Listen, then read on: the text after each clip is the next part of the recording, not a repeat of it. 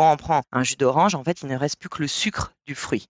Donc ça, il faut vraiment éviter le jus d'orange. Donc je donne un exemple qui est un peu parlant et un peu trash, mais le sucre d'un jus d'orange, c'est la même quantité de sucre qu'un coca. Waouh Ouais, donc en fait, il y, a le même, il y a le même nombre de sucre dans un coca que dans un jus d'orange. Alors il n'y a pas les mêmes nutriments, il n'y a pas la même vitamine C, etc. Mais en termes de sucre, voilà. Donc ça, vraiment, le jus d'orange le matin, enfin jus d'orange, jus de pomme, enfin ce que vous voulez, on l'oublie et on remplace par... Bienvenue sur l'Office. Mon nom est Emmanuel le podcast destiné aux office managers qui souhaitent surmonter leurs doutes et développer leur potentiel.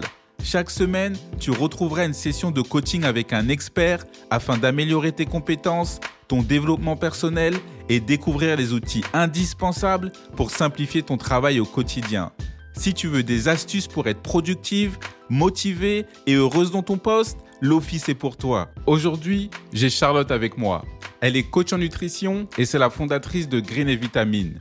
Passionnée de food et gourmande depuis toujours, Charlotte est convaincue des bienfaits de l'assiette sur notre santé globale. Aujourd'hui, elle propose des accompagnements d'éducation nutritionnelle avec comme mission de rendre accessible à tous les bases de l'alimentation saine et équilibrée. Dans cet épisode, Charlotte nous parle de comment manger les aliments au bon moment dans la journée pour activer les bons neurotransmetteurs, la règle des 80-20 pour garder une alimentation saine, des aliments ultra transformés et de l'avantage des oméga 3. Reste connecté, je vais appeler Charlotte dans un instant. Hello Charlotte. Bonjour Emmanuel. Content de t'avoir sur le podcast L'Office. Tu es coach en nutrition. Le petit déjeuner, selon moi, je pense que c'est le nerf du gouvernail. Je pense que c'est la première chose, l'une des premières choses qu'on prend dès le matin. Quel petit déjeuner, toi, est-ce que tu prends ou est-ce que tu fais quand tu as le temps le matin? Alors, euh, globalement, il y a une différence entre les week-ends et la semaine. Quoi qu'il advienne, je prends une source de protéines le matin. Donc, souvent, c'est sous forme d'œuf. Donc le matin, ça va être rapide, tu vois, parce que j'ai des enfants, etc. Donc ça va être plutôt un œuf euh, mollet ou un œuf dur que euh, je vais mettre sur du pain complet, etc. Et le week-end, ça va être aussi un œuf, mais dans ces cas-là, ça va être plus des œufs brouillés, etc., qui prennent plus de temps. Voilà, globalement. Sinon, je me fais aussi beaucoup de, selon les périodes, de granola, de granola maison que je fais et que j'accompagne euh, d'un yaourt ou d'un skir, euh, voilà. Eh ben, tu sais quoi, tu es l'une des seules personnes que je sais qui fait des œufs le matin. Parce qu'en France, on a tendance à manger des céréales avec du lait ou des cracottes ou des biscottes. Et moi, qui ai un peu vécu quand même en Amérique du Nord, où c'est vraiment le gros brunch, ou même moi le matin, je veux manger des œufs, je veux manger quelque chose de lourd lorsque je fais pas de jeûne intermittent. Euh, est-ce que tu penses qu'il y a des aliments qui sont essentiels plus le matin que l'après-midi ou le soir Ouais, c'est hyper important ce que je disais en fait de, de, prendre des protéines le matin. Et si on prend du sucre le matin, des glucides, c'est prendre des glucides vraiment de qualité. Et ce que tu disais, c'est ce qu'on ne fait pas du tout euh, dans nos petits déjeuners, c'est-à-dire qu'on va prendre euh, énormément de sucre le matin, euh, des sucres, des baguettes, du pain de mie, des céréales du petit déjeuner. Et on ne va pas prendre de protéines. Et à quoi ça sert les protéines? C'est d'activer un neurotransmetteur donc un message en fait qu'on va donner à notre cerveau pour activer la dopamine qui est le neurotransmetteur de la motivation, de l'envie d'y aller et donc c'est hyper important d'avoir une source de protéines. Alors la dopamine, c'est pas que les protéines, c'est aussi l'activité physique, la musique, la lumière, mais ça va beaucoup y contribuer. Et donc protéines hyper important et après glucides de qualité. C'est quoi un glucide de qualité? C'est un glucide qui ne fait pas euh, faire des pics de glycémie euh, énormes parce que si on fait des pics de glycémie en fait, après ça redescend aussi vite que c'est monté et en milieu de matinée, c'est là où on a tout ce qui est fringale, etc. Donc c'est pour ça que c'est hyper important de prendre des glucides de qualité et donc d'avoir des glucides avec des indices glycémiques euh, plutôt modérés ou bas du pain complet, du pain en levain, des flocons d'avoine, etc. Donc, mélanger les glucides avec des protéines. Moi, ce que je vais remarquer, c'est que lorsque je vais manger beaucoup de protéines le matin, je peux faire toute la matinée sans manger, en fait. Je peux arriver à mon repas de midi sans être fatigué. Alors que lorsque je vais un peu, entre guillemets, tricher ou, ou arriver le dimanche parce que j'ai la flemme de faire un petit déjeuner, je peux manger un croissant, mais je sais que une heure plus tard, je vais avoir faim. Dans les types de protéines, dans les aliments que toi tu préconises de manger le matin, mis à part les œufs, qu'est-ce que je pourrais prendre en fait pour garder mon énergie et être productif toute la matinée? Alors dans les protéines, donc tu as tout ce qui est protéines euh, animales, donc euh, tu peux prendre du jambon, tu peux prendre du fromage, tu peux prendre du lait, tout ce qui est skir par exemple. Le skir c'est à peu près l'équivalent du thé suisse et donc c'est assez protéiné. Et après, tu peux prendre des protéines plus végétales. Donc pour les très motivés, tu peux prendre du pois chiche sous forme de houmous. Tu peux prendre des oléagineux, des amandes, des noix, où tu en as effectivement un peu, ou sous forme de, purée c'est de purée de cacahuètes. Dans la cacahuète, alors ça n'a pas un acide gras nickel, mais c'est plein de protéines. la purée d'amande, il y a moins de protéines, mais c'est pareil, tu tu peux en prendre. Ça te permet d'augmenter tes protéines du matin sans que ça soit forcément que des œufs. Ce que tu disais tout à l'heure, c'est la faim le matin, c'est une question de balance entre tes glucides et tes protéines.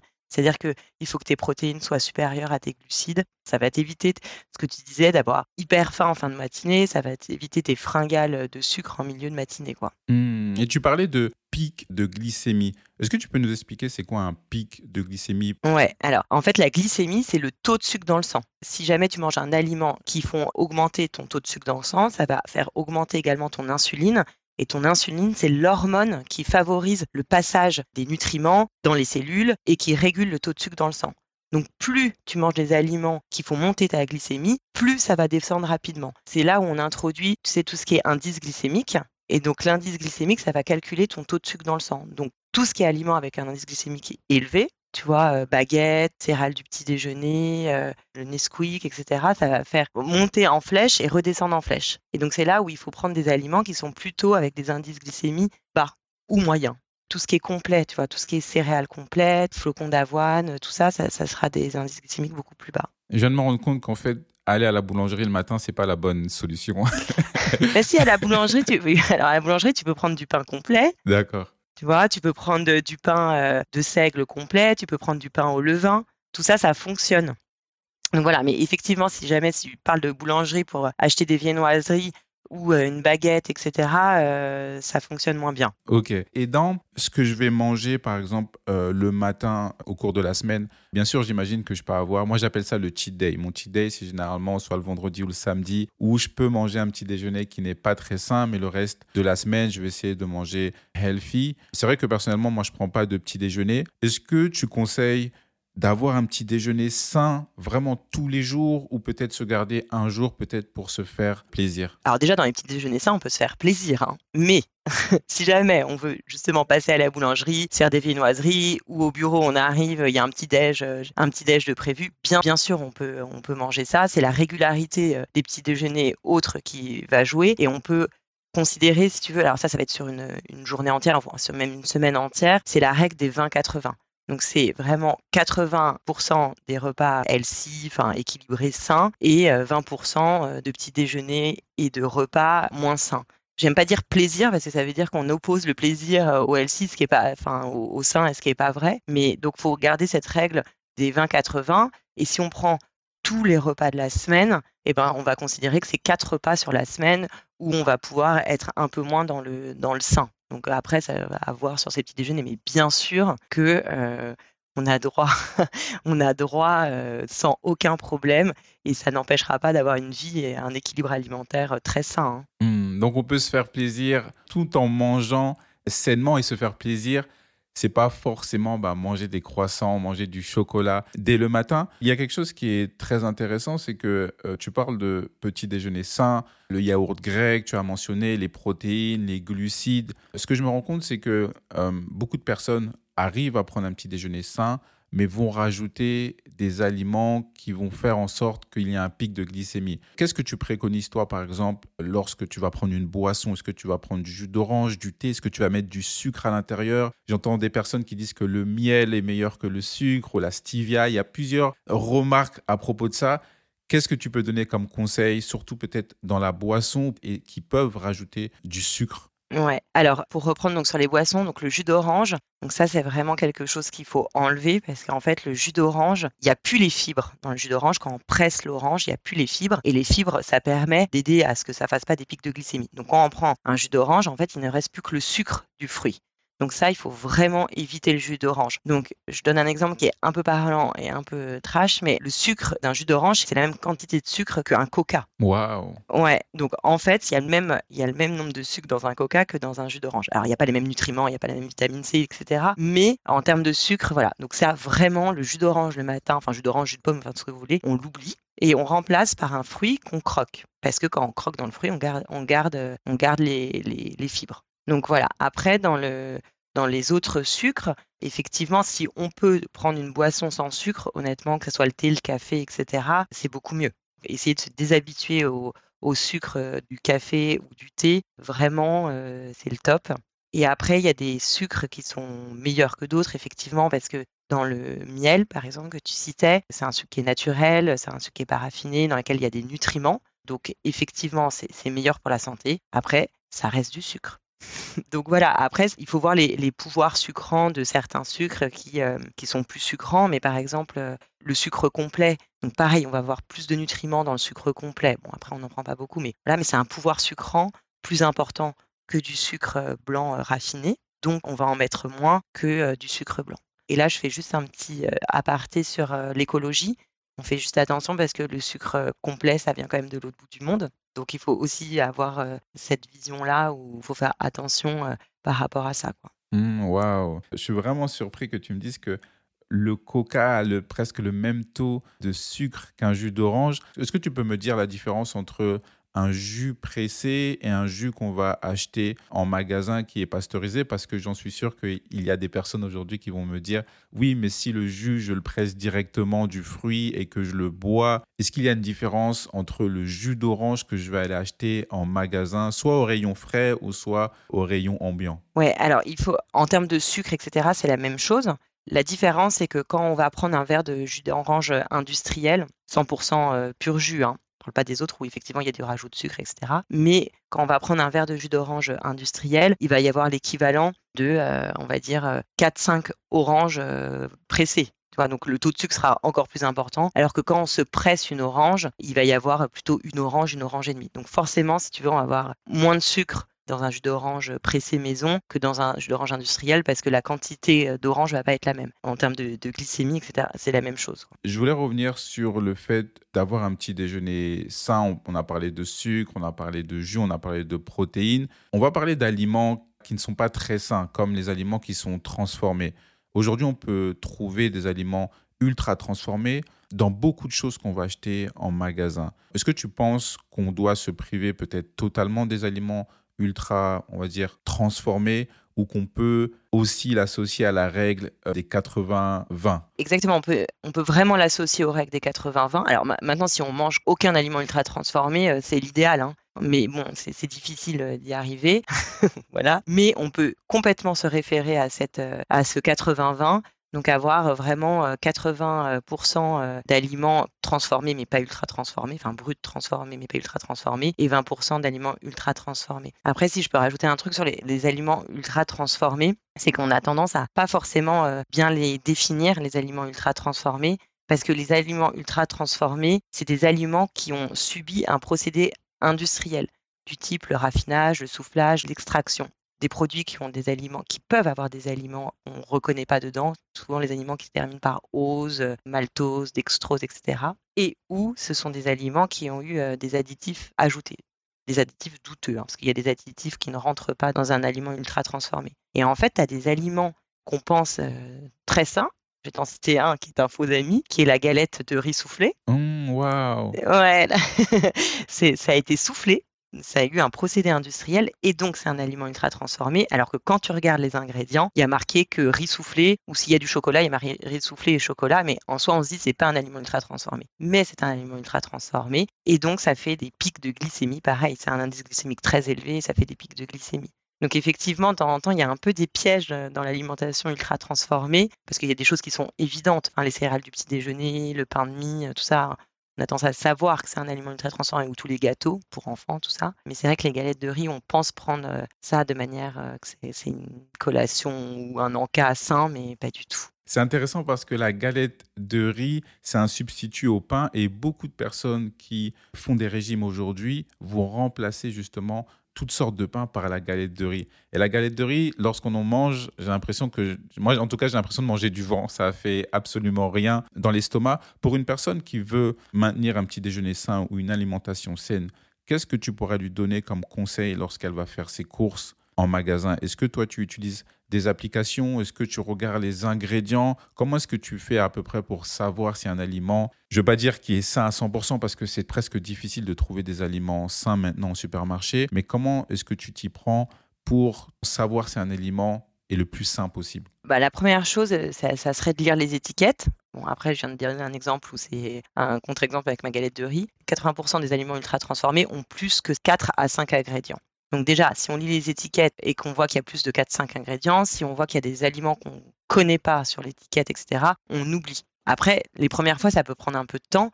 Après, ça devient très, euh, c'est un rituel, hein, donc ça va très vite euh, de savoir euh, ce qui est sain ou ce qui est pas sain. Après, il faut se méfier aussi du bio, parce que bio ne veut pas dire forcément sain.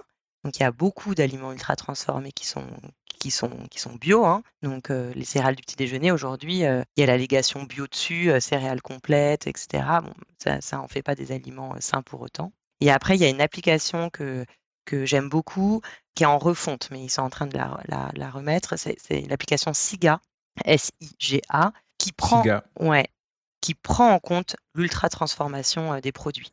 Donc en fait, tu as un système de médailles qui va de 1 à 7. Si c'est 7, si 7 c'est un aliment ultra transformé, si c'est 1 c'est un aliment brut. Et en fait, ça fonctionne comme le plus connu euh, Yuka. Donc tu scannes tes produits, ça te donne euh, le, nombre de points si jamais euh, c'est, bien ou pas, et ça te donne éventuellement des alternatives si jamais c'est un produit ultra transformé. Mmh, waouh, Siga. Je sais que j'ai déjà vu, il me semble, Siga sur quelques aliments. Je ne sais pas si c'est obligatoire, un peu comme le Nutri-Score aujourd'hui sur les emballages. Euh, je sais que beaucoup de personnes aussi utilisent Yuka pour euh, savoir si un aliment est sain ou si un aliment n'est pas sain. Je voulais retourner aux fruits euh, le matin. Est-ce qu'il y a des fruits qui sont mieux à consommer le matin que d'autres ou pas? Non. Honnêtement, on prend le fruit qui nous intéresse le matin. Euh, enfin, honnêtement, c'est pas parce qu'un fruit va être plus calorique euh, comme euh, la banane ou je sais pas la cerise. Après, ce qui est pas mal aussi le matin, c'est de prendre un fruit avec une forte teneur en vitamine C, parce qu'on a besoin de vitamine C tous les jours, parce qu'on élimine le surplus de vitamine C par les urines. Et donc, les aliments qui ont un fort taux de vitamine C, il y a les agrumes bien sûr, et il y a aussi tout ce qui est fruits rouges je dirais qu'on peut l'introduire le matin, euh, donc tout ce qui est agrumes ou, fruits rouges, pour avoir sa teneur en vitamine C, comme ça c'est fait. Après, si on déteste ça, euh, allons sur le fruit qui nous plaît euh, le matin à partir du moment où on croque dedans. Mmh. top, top. Et je voulais parler de, de, On va venir sur les oméga 3. C'est bon pour le cerveau, c'est aussi un anti-inflammatoire. Est-ce que tu peux nous expliquer ce que c'est l'oméga 3 En fait, c'est les oméga 3, donc c'est un, un, profil lipidique. Donc, c'est des lipides dont on a besoin donc il y en a plusieurs, il y en a de sources animales et de sources végétales. Et effectivement, il y a une grosse disproportion dans nos lipides aujourd'hui entre ce qu'on appelle les, oméga 6 et les oméga 3. Donc en fait, on a besoin des oméga 6, on a besoin des oméga 3, mais on mange naturellement dans notre alimentation beaucoup trop d'oméga 6 par rapport à nos oméga 3. On devrait avoir un rapport de 1 à 4 et aujourd'hui on a un rapport de 1 à 25.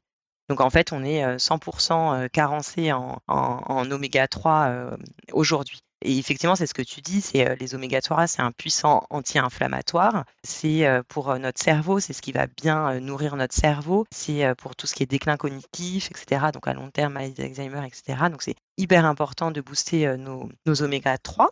Donc, où est-ce qu'on trouve les oméga 3 On les trouve dans les petits poissons gras. Donc ça, il y en a qui sont motivés, hein, qui prennent des sardines au petit déjeuner. Euh, pourquoi pas? Euh, Dans les sardines, maquereaux, euh, anchois, saumon. alors le matin, pareil, on peut prendre du, saumon, du saumon fumé. Donc ça, il n'y a, pas de problème. Il ne faut pas trop en prendre le saumon fumé, parce que, enfin le saumon tout court, parce que c'est des gros poissons, donc à cause des antibiotiques ou des métaux lourds, etc. Il faut faire un peu attention. Je mets un petit bémol juste sur le saumon.